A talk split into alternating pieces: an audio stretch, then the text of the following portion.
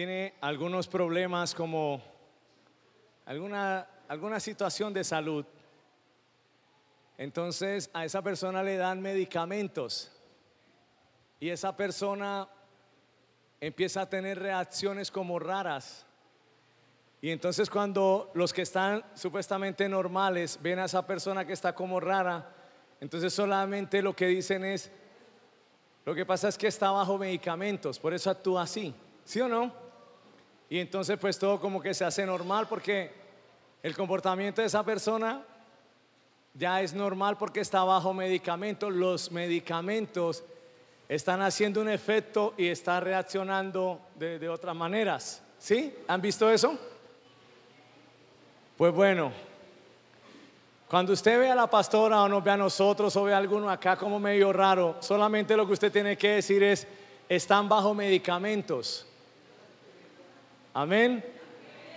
Pero no son pastillas que dañan el riñón, ni penicilina, ni antibiótico, ni nada de eso, sino están bajo el poder de Dios y entonces por eso reaccionan así. Entonces, lo único que tú tienes que decir es, están bajo medicamentos y ya. Y lo que tienes que pedir es, Señor, yo también quiero esos medicamentos. Amén, no los otros, penicilina, antibiótico, no porque eso te sirve para una parte, pero te daña otras partes del cuerpo. Pero el fuego de Dios no te daña nada. El fuego de Dios quema lo que no es de Dios. Amén.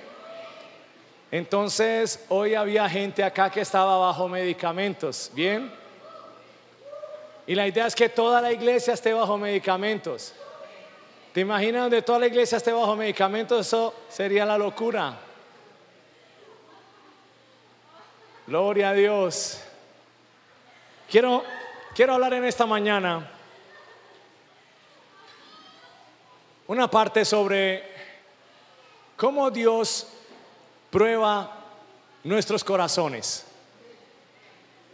Y quiero que tengas claro que todo el tiempo mientras estemos en esta tierra, es necesario que tú y yo estemos a prueba, que Dios pruebe nuestros corazones. Amén. Porque cuando Dios prueba nuestros corazones está probando nuestra fe, está probando nuestros principios, está probando nuestra consagración está probando nuestro carácter. Y es necesario que nosotros seamos probados. Porque es la única manera para poder ser promocionados a otro nivel. Pero prueba, quiero que te quites de tu mente que prueba no es enfermedad. Dios no prueba así. Porque la palabra del Señor dice en Juan capítulo 10, versículo 10 que el ladrón, el diablo, vino a robar, a matar y a destruir. Entonces, si tú estás pasando por una situación financiera en donde perdiste el empleo, en donde te robaron un dinero, en donde algo te hurtaron, y tú dices que ese es Dios probándote, lo que estás diciendo entonces es que Dios es un ladrón y que tienes un papá ladrón que roba a los hijos. ¿Me están entendiendo esto? Y obviamente pues eso no es así. Él no prueba con enfermedad, con escasez, con dañando tu matrimonio. Él no prueba de esa manera. Él prueba nuestro corazón, nuestros principios. ¿Sabes que hay más pérdida cuando negociamos con nuestros principios y perdemos algo de nuestros principios. Hay más pérdida que si perdiéramos en un negocio 10 millones de pesos. Es más fácil recuperar los 10 millones de pesos que volver a un principio de Dios establecido en nuestros corazones. Entonces es necesario para ser promovidos que el Señor pruebe nuestro corazón. Y esto lo va a hacer el Señor una y otra vez y otra vez y otra vez y otra vez. Y los cristianos se preguntan, pero ¿por qué yo siendo cristiano tengo que ser probado? Mira que yo sirvo en la iglesia, mira que yo diezmo, mira que yo doy mis ofrendas, mira que yo ayudo en la iglesia. Mira todo lo que yo hago, ¿por qué tengo que ser probado? Pues la respuesta es porque eres cristiano, por eso tienes que ser probado. ¿Y para qué te prueba el Señor? Pues porque Él quiere que tú salgas de una zona y pases a una mejor. Por eso es necesario ser probados. Amén. Todo esto empezó hace cuatro años y nosotros repartíamos 20 mil pesos de pan acá en el puente internacional con 9 mil pesos de frutiño y unos hielos. Teníamos que ser probados en nuestro corazón con 20 mil pesos de pan y 9 mil pesos de frutiño y dos botellones de agua o tres, no sé ahora. Y unos hielos, ah, eran 17 hielos. Yo los metía en el freezer de mi nevera. Los sábados en la tarde llegaba y metía otra vez los 17 para el otro sábado, para que estuvieran bien duros. Y así duramos siendo probados ahí en ese puente, al sol, al agua, dos años y medio. Fuimos probados ahí a ver si nuestro corazón estaba en condiciones de servir a una nación. Pero teníamos que ser probados en nuestros principios, en nuestra fe, en nuestra consagración, en nuestra perseverancia sábado tras sábado, sábado tras sábado sin desmayar. Teníamos que ser probados, no teníamos esta sede. Trabajamos en la calle todo el tiempo Pero Dios nos estaba probando para llevarnos a otro nivel. Y si tú en esta mañana estás siendo probado en tu corazón, es porque el Señor tiene un nivel mayor para ti, en donde quiere que en ese nivel mayor tú seas más útil para Él y puedas ser de bendición para más personas a las que en este momento tú estás siendo de bendición. Entonces, gloria a Dios si tú estás siendo probado en tu corazón, si estás siendo probado en tu fe, si estás siendo probado en tus principios, pues gloria a Dios, porque lo que viene es promoción, lo que viene es mayor bendición. Eso es lo que viene. Dios no está molestándote. Dios no está atormentándote. Dios no está maltratándote. Dios no está jugando contigo a las escondidas. Dios no está jugando contigo a los, a los títeres. Es que se llama los que cuelgan así con una pitica así que se mueve. Dios no está, no está jugando contigo en eso. Dios está preparándote para llevarte a un nivel mayor de utilidad. Eso es lo que está haciendo el Señor. Lo que tú necesitas es tener una actitud correcta en tu corazón. Amén. Así sucede en el colegio. Los que ya estudiamos primaria, los que ya estudiamos bachillerato, para pasar de un grado al otro nos tenían que hacer una qué? Una prueba. Y si pasamos la prueba, siguiente año. Y si perdíamos la prueba, repetir el año o no. Eso sucede en la vida cristiana. Después de esta prueba que tú tienes vas a pasar por otra. Entonces quiero que miremos primera de Corintios 10, 13. Dios mío, yo estoy totalmente jugado. Qué vergüenza.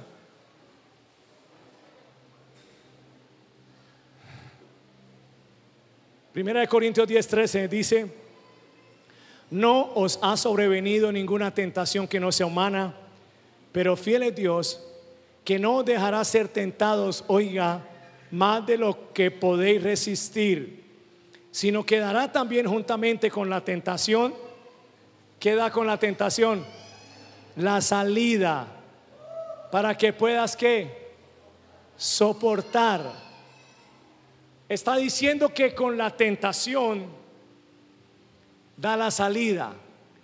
Eso es igual a decir que las pruebas no son eternas, que las pruebas son temporales, ellas terminan, tú pasas a otro nivel y hay una buena noticia, en el otro nivel hay otra prueba.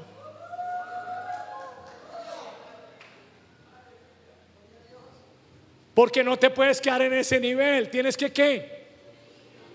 Si la palabra del Señor dice que nosotros vamos de gloria en gloria, en gloria, es porque nuestro corazón tiene que ser probado acá, tiene que ser probado acá, tiene que ser probado acá. La gloria va aumentando, tiene que ser probado acá. La gloria va aumentando y tiene que ser probado acá. ¿Sí? Las pruebas vienen de tres fuentes, las pruebas. La primera fuente es el cielo. Dios mismo arregla circunstancias en nuestras vidas para que seamos probados. Él mismo, hay unas que vienen del cielo. Él mismo arregla circunstancias. Somos probados. Él sabe hasta dónde que podamos resistir y nos da la salida y nos dice, estás listo para ir a otro nivel. Vamos a un nivel mayor porque necesito que hagas ahora algo mayor que lo que venías haciendo. Pero ahora ya tienes el corazón para poderte promocionar. Si tú eres de los que como cristiano te has preguntado, pero es que yo pasan años y años y yo no veo sino escasez, yo no veo sino enfermedad, yo no veo sino problemas, yo no veo la tierra prometida, yo creo que tienes que autojuzgarte. Creo que el Señor sí te ha estado probando el corazón, tu fe, los principios. Y yo creo que no has pasado muy bien la prueba porque todavía sigues ahí. La actitud de tu corazón no está siendo la correcta y por eso sigues en el mismo nivel. Esto que vamos a ver es lo que le sucedió al pueblo de Israel. 400 y algo de años esclavos. Y Dios ahora los saca de la esclavitud. Pero ellos tenían que pasar por un desierto para ir a la tierra que fluye leche y miel.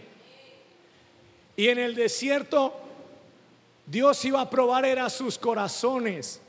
Porque en el desierto los cuidó de día, los cuidó de noche, los alimentó, les dio agua, vieron milagros poderosísimos. No se envejecieron, no se enfermaban. Te das cuenta que las pruebas de Dios no son enfermedad ni escasez porque ellos tenían todo. Lo que Dios estaba probando en ellos era su fe. Y sabes una cosa, ellos 40 años en el desierto perdieron todas las pruebas y no llegaron a la tierra prometida sino unos muy pocos. Entonces yo creo que en esta mañana tú tienes que echarle un ojito a tu vida y a tu corazón. Puede que Dios te haya estado probando y tú no has querido, has endurecido tu corazón y por eso sigues dando vueltas en el desierto. El Señor te tiene comida porque hambre no estás aguantando, te tiene pronto vestido, eh, paga los recibos, no sé, te tiene techo, pero estás como en el mismo círculo. Entonces estás como en el grupo de los de los de Israel que estaban en el desierto. La segunda fuente es del mundo, de los hombres, de las cosas naturales, de la voluntad de las personas. Esas son pruebas. Unas vienen del cielo, otras en el mundo por causa de las personas, situaciones naturales. Y hay otra fuente que es el infierno que es el diablo, las tentaciones que el diablo coloca. Amén. Pero lo que Dios está haciendo a través de todas estas pruebas es haciéndonos más completos. No se moleste si el Señor está probando su fe. No se moleste con eso. ¿Sabes? El Señor tiene por donde darte la provisión, por donde darte una respuesta, pero pero tú vas a crecer en carácter. necesitas madurar. Necesitas ser probado para que salgas de esa situación. Amén.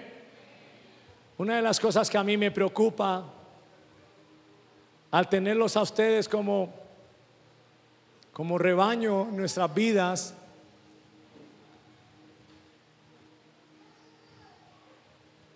es que usted vaya a seguir con la misma mentalidad como venezolano. Y que cuando caiga Nicolás Maduro usted vaya a hacer lo mismo de toda la historia de Venezuela. Si estamos siendo probados con tremenda prueba, que tocó salir a, diferentes países de Latinoamérica, que tocó estar en la parada, y estamos siendo probados, no vale la pena regresar a Venezuela con la misma mentalidad. Esto tiene que cambiar. Amén. Y en 1 Corintios 10.1 dice, porque no quiero hermanos que ignoréis que nuestros padres todos estuvieron bajo la nube, está hablando del pueblo de Israel en el desierto, todos bajo la nube, y todos pasaron el mar. Está narrando cuando el mar rojo se abrió. Todos pasaron el mar. Y todos en Moisés fueron bautizados en la nube y en el mar. Y todos comieron el mismo alimento espiritual. Y todos bebieron la misma bebida espiritual.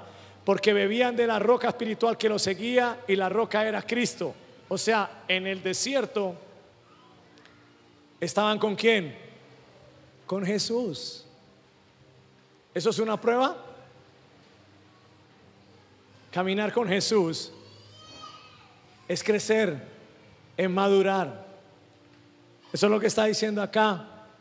Pero de los demás de ellos, de una gran multitud de ellos, no se agradó el Señor. ¿Por qué no se agradó el Señor de la gran mayoría de ellos. Hay algo que dice el libro de Hebreos que es lo que no agrada al Señor. ¿Alguien sabe? ¿Qué es lo que no agrada al Señor? No tener fe. Hebreos dice que sin fe es imposible agradar a Dios. ¿Por qué no agradaron a Dios? Porque tenían un corazón incrédulo, no tenían un corazón de fe. Usted como venezolano no debería estar esperando el día que Maduro caiga del poder. Yo como venezolano no estuviera esperando que Maduro caiga del poder y que la noticia se riegue que Maduro cayó del poder. Yo como venezolano en la parada estuviera preocupado en no crecer espiritualmente y en no crecer en mi fe, en eso sí estaría preocupado. Porque Maduro puede caer, pero si tú no desarrollas tu fe, las cosas no van a cambiar así cambia el gobierno. Las cosas cambian cuando tú creces en tu fe. Y para crecer en tu fe es a través de pruebas de la fe, teniendo la actitud correcta. Entonces vemos, la, vemos historias de fe en, en el desierto en 40 años, pero también vemos historias de incredulidad. Y esas historias de incredulidad fueron las que no agradaron al Señor. Tú tienes que saber en este punto en dónde vas. ¿Qué es lo que hay en tu corazón? ¿Fe o incredulidad? La Biblia habla de árbol bueno y árbol malo en los evangelios. Y lo que está diciendo es, árbol bueno es una persona que cree, árbol malo es una persona que duda con incredulidad. ¿Qué tipo de árbol eres tú? Y ahí te vas a dar cuenta qué tipo de fruto estás dando. Si tú ves que tu vida no produce fruto y que tú no pasas a la tierra prometida, que no suceden cosas que son características de leche y miel, si eso no está sucediendo en ti, entonces tú tienes que revisar tu corazón. Hay algo en la actitud que tú no has querido cambiar. Tu actitud determina tu altitud. ¿Entendieron eso? Tu actitud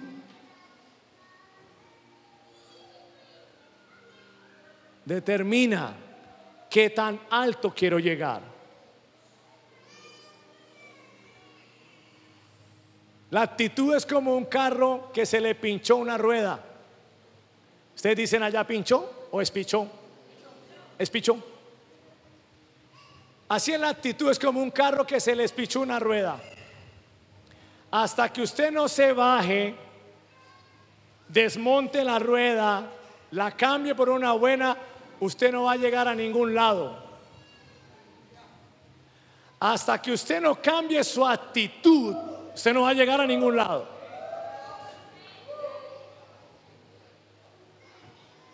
Y usted dice, pero ¿por qué mi carro no avanza?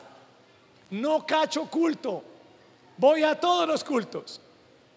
Salto más que los otros. Adoro más que los demás, pero mi carro no avanza. Debe tener una rueda espichada. Y por eso, dígale al que está a su lado, cerciórate de no tener una rueda espichada. Porque no vas a ir a ningún lado. A menos que la cambies. Versículo 6 dice así, mas estas cosas sucedieron como ejemplo para nosotros estas cosas ustedes han escuchado enseñanzas sobre el pueblo de Israel en el desierto, ¿cierto? Esto que le sucedió a ellos fue escrito como ejemplo de no seguir para nosotros. Dice, para que cinco cosas creo podemos sacar acá en, el versículo del 6 al 11. Y aquí está la primera, para que no codiciemos cosas malas como ellos codiciaron. Entonces está hablando de cinco tentaciones. La primera, ellos codiciaron cosas malas. Perdieron la prueba. Quedó escrito en la Biblia que usted tiene ahí como ejemplo para que usted lo lea y no lo repita. Esta vida es tan corta para que usted esté aprendiendo de sus propios errores. Usted tiene que estar aprendiendo de los errores de los demás, no de los suyos propios. ¿Está entendiendo? No te pases la vida diciendo, es que uno con los golpes aprende. Es mejor decir, uno con los golpes de los demás aprende. ¿Sí o no? O nos gusta es con nuestros propios golpes. Tú decides. Primera tentación, versículo 7 dice, ni seáis idólatras. Como algunos de ellos, según está escrito, se sentó el pueblo a comer y a beber y se levantó a jugar. La segunda tentación, idolatría. Primera, codiciar lo que no conviene. Y eso es un error terrible. Segundo, la idolatría. Usted dirá, pero yo ya voté la Virgen de Coromoto. Yo ya voté la Virgen del Valle. Si son vírgenes allá, ¿cierto? Coromoto y el Valle. ¿La cual otra? La Virgen del Carmen. Esa, esa del Carmen como que pasó por toda Latinoamérica, porque acá también hola. ¿Quién sabe esa vieja que haría? En todo caso, Usted dirá, pero yo ya no tengo eso. Pero tiene otras cosas que ahora son tu Dios. Tentaciones. Versículo 8. Ni forniquemos como algunos de ellos fornicaron y cayeron en un día 23 mil. Santo Dios. 23 mil personas murieron en un solo día por causa de la fornicación. Terrible. Gracias a Dios que eso de fornicación no se ve en la parada. Gracias al Señor.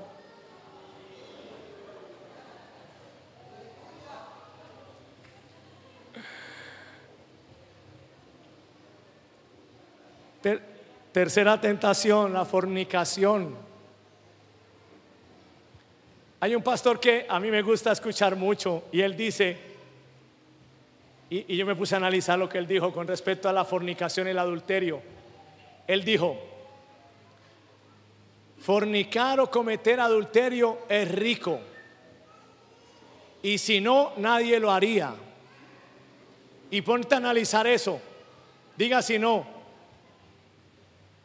Para un hombre que está casado, tener sexo con una mujer que no es su esposa, eso no es, eso es rico, eso no es, eso no es feo. Seamos sinceros. Claro. Pero tiene unas consecuencias de muerte terrible. Terrible. Algo que me, me gustó de otro pastor amigo que invité a la, a, a la trocha de la rosera a predicar. Y él dijo, mira, cuando se trata de fornicar o tener adulterio con la persona que no es la, tuya, se usa el condón. Y con el condón no se queda embarazada la mujer y después de lo sucedido se lava las manos y no pasó nada. Y aquí no sucedió nada. Y quedamos en un acuerdo en que usted chito y yo chito y no decimos nada. Y no hay embarazo porque usamos condón. Pero él dijo, pero para el alma, para el alma, para las emociones, no hay condón. Puede que usted no quede embarazada, pero le quedan en el alma unas consecuencias tan terribles que usted tiene que luchar con eso. O si no te mueres y no hay embarazo y nadie se enteró, pero en el alma te quedan unas consecuencias terribles. ¿O no es así, mis amores? Porque para el alma no hay condón.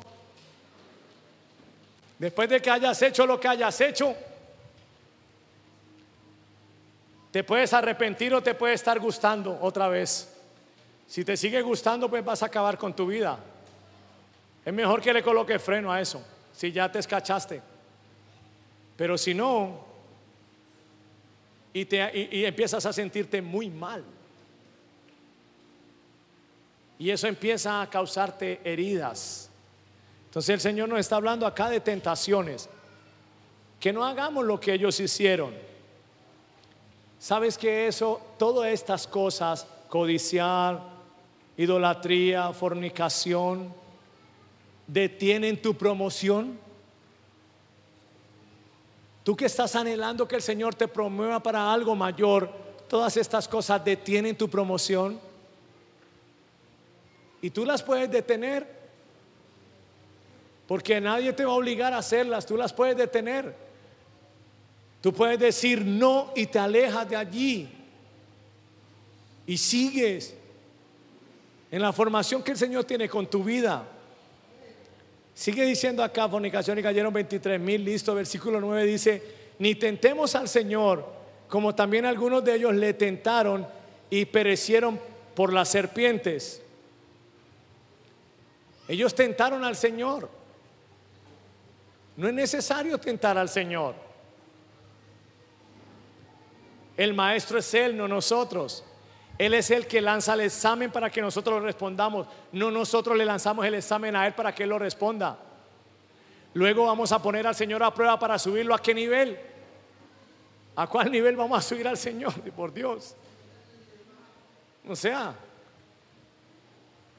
Y sigue diciendo acá el versículo 10, ni murmuréis, como algunos de ellos murmuraron y perecieron por el destructor. Y la quinta tentación que está acá es la murmuración.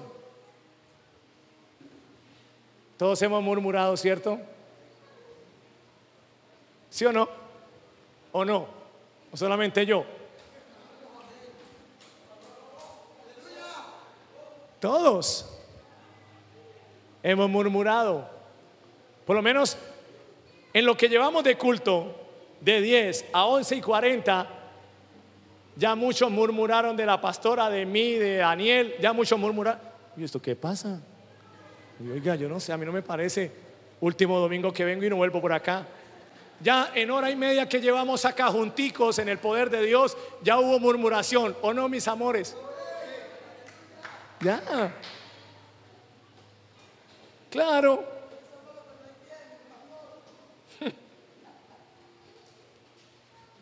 En la iglesia donde yo iba no era así esa locura. No, me parece que estos pastores están locos ya. No me parece que yo no sé qué. Nosotros no vamos a detener lo que el Espíritu quiere hacer. Para nada.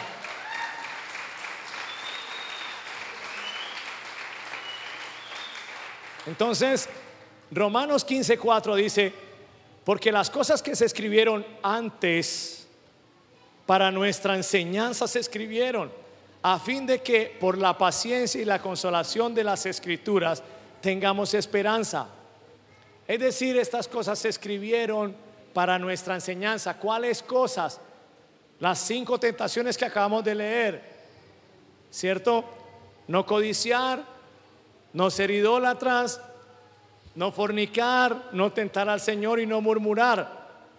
Fueron escritas para nuestra enseñanza. ¿Cierto? En primera de Pedro 4:12 dice, "Amados, no os sorprendáis del fuego de prueba que os ha sobrevenido como si alguna cosa extraña les aconteciese." O sea, está diciendo, cuando usted esté pasando por una prueba en su fe, no se sorprenda como si algo raro le estuviera pasando. No, no se sorprenda.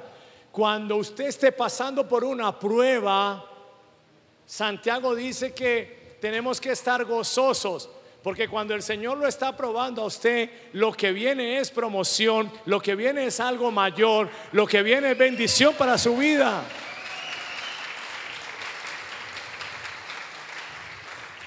Entonces el Señor lo está probando allí. Amén.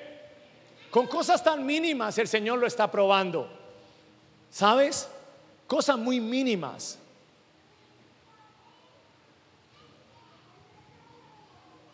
De pronto una idea muy buena que tienes en el proceso y se la dices al pastor.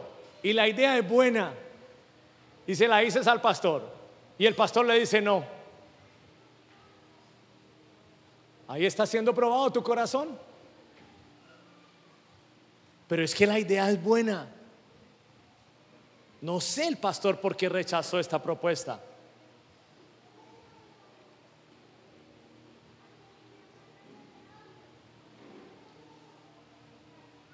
Amén. No me parece lo que él dijo. No estoy de acuerdo con la decisión que él tomó.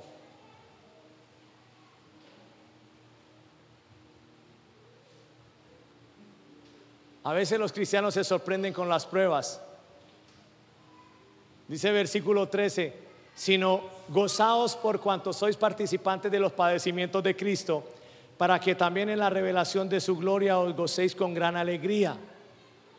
¿Cuál es la actitud frente a la prueba? Si quieres sacar 10 en el examen, la actitud es gozo. La actitud no es amargura, la actitud no es soberbia, la actitud no es crítica, la actitud no es murmuración, esa no es la actitud. La actitud es gozo. Y si tú estás siendo probado en tu fe, en tus principios, y tú estás teniendo una actitud de gozo, prepárate porque sacaste 10 y tu hojita, tu examen, está siendo llevado a otro departamento en donde vas a ser más útil. Pero si la actitud tuya es soberbia, sigue dando vueltas en el desierto sin probar leche y miel y quejándote y diciéndole al Señor esto no funciona. Tú me prometiste, Señor, esta cosa y tal otra. Me acuerdo cuando vino el profeta en el año 2002, Señor. Era un sábado y el fuego de Dios estaba allí. Y el profeta vino y me dijo que yo no sé qué. Y yo me puse todo erizado, Señor, y me caí al piso y me levantaron. Y eso fue una palabra de Dios. Van, Señor, 17 años y yo no veo el cumplimiento de esa palabra profética. Entonces ese profeta era un mentiroso. Y tu palabra también, Señor, es mentira. Yo no sé qué está pasando pero lo tuyo no funciona en mi vida.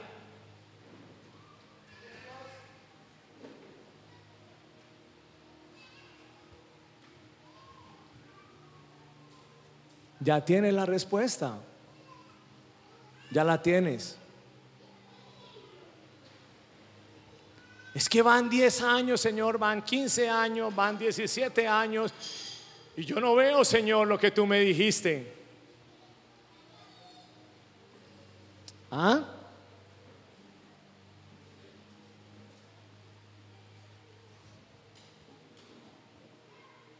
Mucho silencio en la sala. Versículo 14 dice, si sois vituperados por el nombre de Cristo, todos los días casi acá en la parada nos dicen ladrones a nosotros, hola. Todos los días nos dicen ladrones y todos los días me dicen a mí, ¿y eso que es pastor cristiano?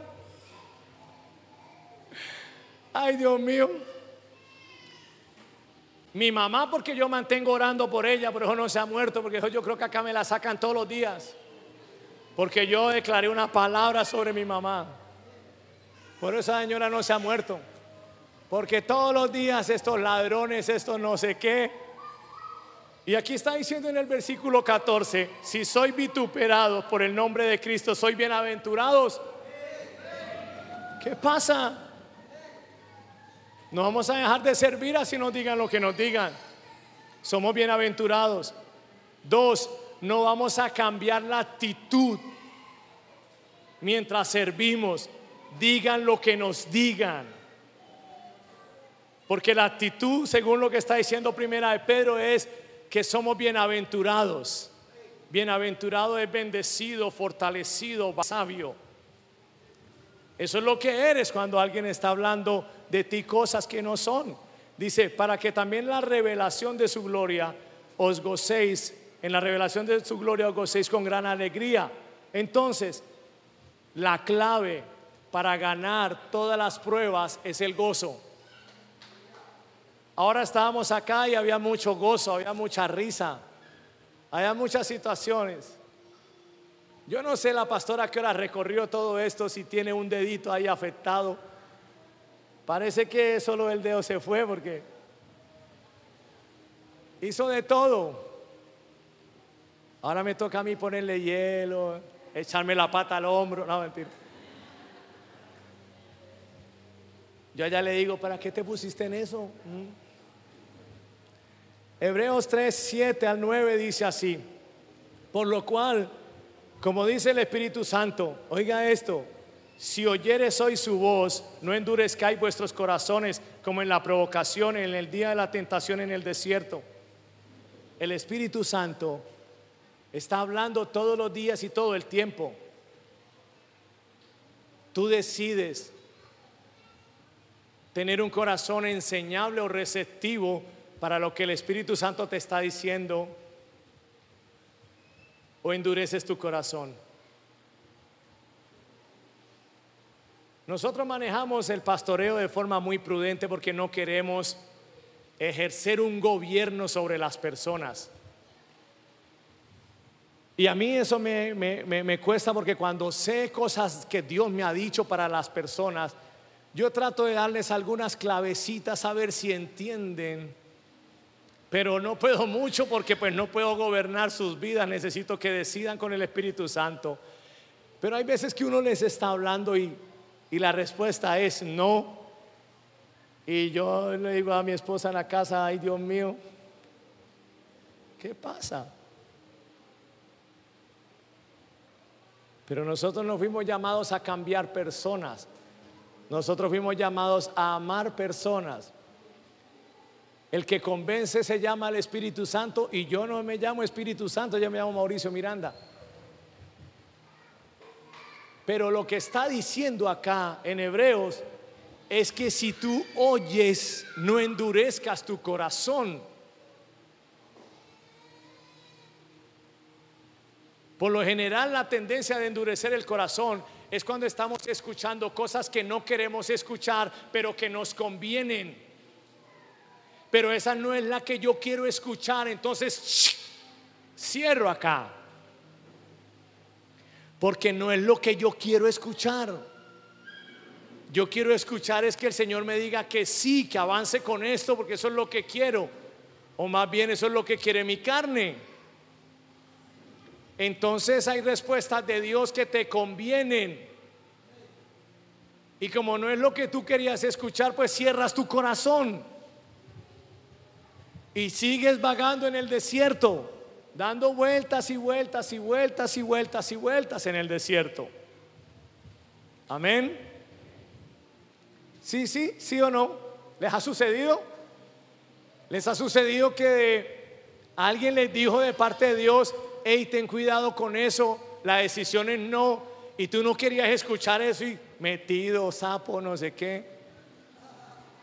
¿Con qué autoridad viene a decirme a mí? Yo quería escuchar otra cosa y tú dices de mala, yo lo hago. Y vas y lo haces y te estrellas duro y sufres y lloras y después tú dices, ¿te ha, ¿se ha pasado? A mí sí me ha pasado. Pues yo no quiero que me pase más eso. Entonces los israelitas fracasaron porque ellos pensaron en probar a Dios. Versículo 9 dice, donde me tentaron vuestros padres, me probaron y vieron mis obras 40 años, a causa de lo cual me disgusté contra esa generación y dije, siempre andan vagando en su corazón y no han conocido mis caminos. Esto es lo que sucede, esto es lo que me preocupa a mí. Siempre andan vagando en su corazón y no conocen los caminos del Señor. Hay caminos que al hombre le parecen correctos, pero su fin es muerte. Si Jehová no edifica la casa, en vano trabajan los que la edifican. Entonces ellos lo que hicieron durante 40 años fue vagando en su corazón. ¿Por qué dice que en su corazón? Porque en su corazón es donde tú decides o fe o incredulidad. Y entonces cada vez que tú endureces tu corazón y decides por incredulidad, eso te pone en una posición de vagar y vagar y vagar y vagar y vagar. Y te pasan los años, se te pasan los años y no ves leche y miel y no ves leche y miel. Y la cuestión no es el Señor, porque las promesas ya se hicieron una sola promesa y la promesa de Jesucristo ya está hecho. Él dijo que las promesas en Él tienen un resonante en Cristo Jesús y ese resonante sí y amén, hecho está. La cuestión es que tú en tu corazón no quieres cambiar la actitud de tu corazón y sigues vagando en tu corazón. ¿Será que sí? ¿Será que no? ¿Será que esto? ¿Será que aquello? En donde el Señor responde inmediatamente. Mira, si tú tienes duda de algo, solo es que te pongas a orar, inmediatamente tienes la respuesta, eso es inmediato. A veces, antes de que te sucedan las cosas o antes de que entres en una tentación, Dios te ha dado la respuesta muchísimo antes. Lo único que necesitas es no vagar en tu corazón, no dar vueltas, tener carácter y decir, el Señor me ha dicho que no y pues no es no, porque mi no es no y mi sí es sí. Y cada vez que tú vas creciendo en carácter, que va formando tu carácter, pues tú te vas acercando más a la tierra prometida y ahora tu alimento va a cambiar porque ahora tu comida va a ser leche y miel. Amén. Te has preguntado con tu esposa, pero mira, ¿qué pasa? Llevamos muchos años y esto no cambia. Lo que tienes que decirte entre ustedes, los dos, esposo y esposa, es, pasan muchos años y nuestros corazones no cambian. ¿Qué tal si cambiamos la actitud de nuestro corazón y vamos a ver otros resultados?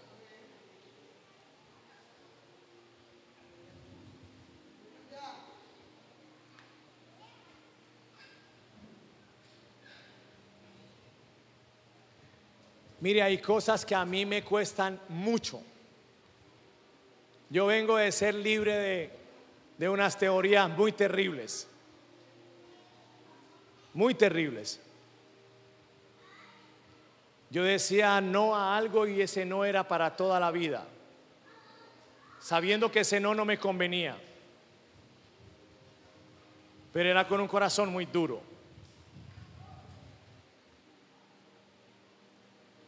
Otra cosa es que con mi boca, la Biblia dice que de una misma fuente no puede salir agua dulce y agua amarga. Y otra cosa es que con mi boca yo destruía a personas y las destruía muy fuerte. Así como con mi boca hoy profetizo cosas de Dios y suceden muy poderosas. Así la boca puede ser usada y yo le doy gracias al Señor porque hoy me ha dado efecto retardado. ¿Qué es efecto retardado? Que la gente me dice algo Y yo en ese momento no soy muy consciente de lo que me están diciendo, sino como en la tarde que estoy en la casa o al otro día. ¿Y por qué no soy tan consciente? Porque si no con mi boca pudiera hacer desastres hacia esa persona. Seguro. Y ya cuando estoy en la casa y digo, ¿qué fue lo que me dijo? ¿Qué qué? ¿Qué qué? Uy, hubiera sido consciente, le digo, ta, ta, ta, ta, ta. Pero después digo yo, menos mal, tengo efecto retardado. Seguro, seguro. Y cuando algo viene a mi corazón, yo le digo a mi esposa, necesito soltar esto ya, porque no quiero detener todo lo que Dios tiene para mí. Y lo suelto. Por eso no lo volví a guardar porque me di cuenta que eso detiene lo que Dios tiene para mí, para mi familia, para la visión, para iglesia, para la frontera, para Venezuela, para todo lo que Dios quiere hacer. Y de una lo suelto y digo, no vale la pena, porque eso detiene, detiene, detiene lo que Dios quiere. Mi carne no quiere, pero mi carne no gobierna, gobierna mi espíritu. Y por eso lo suelto. No me quedo con eso. Amén. Entonces, si hay algo que está en tu corazón, un resentimiento, odio, venganza, alguna situación hacia alguien, un deseo por otro hombre, un deseo por otra mujer, y Dios no te ha dicho que tengas esos deseos, vota eso porque eso está deteniendo las cosas de Dios para tu vida, vota eso. No sigas vagando allí en el desierto. No sigas allí dando vueltas. Avanza para que llegues a la tierra prometida. Avanza, vota eso. Métete a orar, ora en otras lenguas, adora al Señor, llénate de las cosas de Dios para que sea menguado todo eso que está en tus pensamientos, para que toda esa bulla que tienes ahí se vaya. Pero permite que fluya lo de Dios para ti. No le eche la culpa más a alguien. Es que lo mío no ha fluido por los pastores, lo mío no ha fluido por mi esposa. Es que la esposa que Dios me dio, pues gloria a Dios, pastor, pero es que usted supiera, es que por no hacerla quedar mal, pero la esposa que yo tengo, ay Dios mío, y ellas, el eh, pastor, pues el esposo que yo tengo, pues sí, ahí, ahí él trae la leche, pero es que, mm, es que, ay Dios mío, ay, uy, ay, esa cruz que me tocó a mí cargar, ay Dios mío, es que usted no sabe. O sea, mejor dicho, yo creo que con el diablo me hubiera ido mejor que con él, es que la verdad es que no sé qué. No. Es usted mi vida. Es usted. Y su corazón. Y su actitud. Bota eso. Y deja que fluyan las cosas de Dios.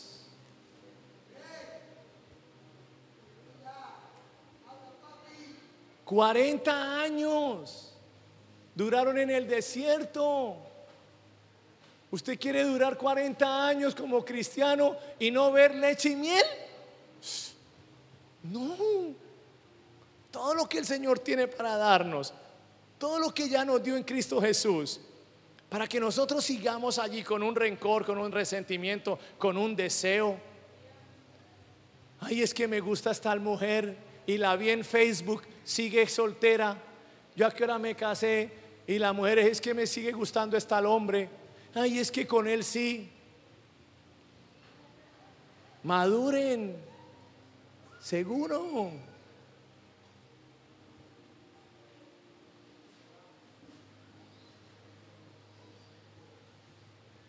¿Todavía me aman? ¿O más o menos?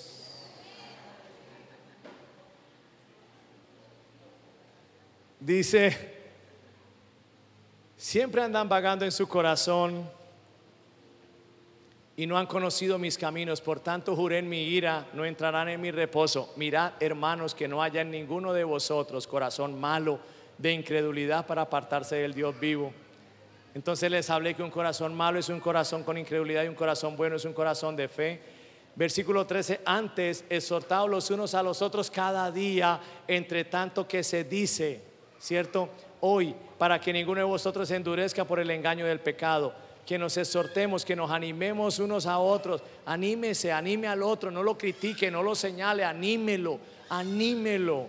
Ayúdelo, dice versículo 14, porque somos hechos participantes de Cristo, con tal de que retengamos firme hasta el fin nuestra confianza del principio. Versículo 15 dice, entre tanto que se dice, si oyeres hoy su voz, no endurezcáis vuestros corazones como en la provocación. La provocación eran las diez pruebas en el desierto. ¿Quiénes fueron, ¿Quiénes fueron los que habiendo oído le provocaron? ¿No fueron todos los que salieron de Egipto por mano de Moisés? ¿Y con quién estuvo él disgustado 40 años? Fue con ellos. Entonces un corazón con incredulidad produce desobediencia. Una persona que duda no es obediente. Una persona que cree es obediente. Amén. Si el Señor te ha dicho en esta mañana, hey, tira el resentimiento, y tú creíste eso y lo tiras, vas a avanzar. Algo tan sencillo.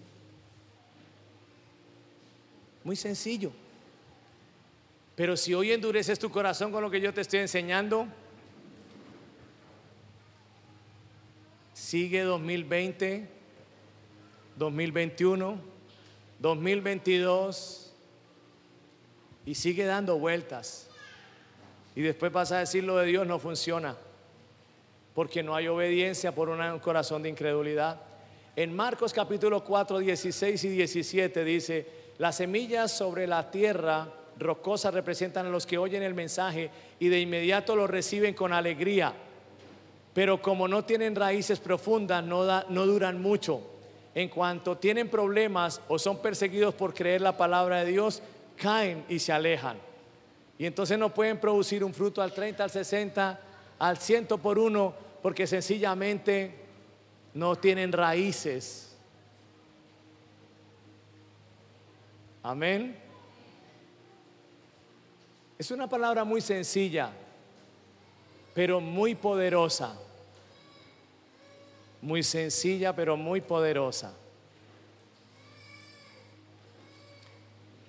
Nosotros hemos tenido problemas con mi esposa, situaciones hemos pasado como todos los matrimonios. Muchas situaciones. Usted no se imagina. Llevamos 21 años de casados y hemos pasado por muchas cosas. Pero el Señor nos ha dado promesas y nosotros las hemos creído y no ha sido de inmediato el cumplimiento. Pero hoy estamos en otro tiempo. Y solamente hablamos, ¿qué tal donde no hubiésemos creído? ¿Qué tal donde hubiésemos endurecido el corazón? Nos estuviéramos perdiendo de todo lo que hoy está sucediendo en nuestras vidas. Pero nosotros decidimos creerle al Señor y seguía pasando el tiempo y Dios probando nuestros corazones, probando nuestra fe, probando nuestros principios, probando nuestra consagración, probando todo en nosotros vez tras vez, vez tras vez, vez tras vez, y cada vez más y cada vez más. Pero vemos que lo que Dios nos dijo se ha cumplido de manera poderosa. ¿Solo por qué? Porque uno decide en el instante creer o dudar.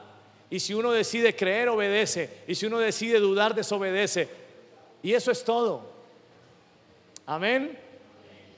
Pero Dios es fiel, Él cumple. Lo que pasa es que a nosotros nos gusta así.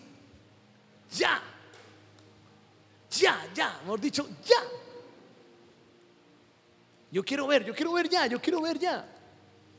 Y con Dios las cosas no son así. Ya, ya, ya.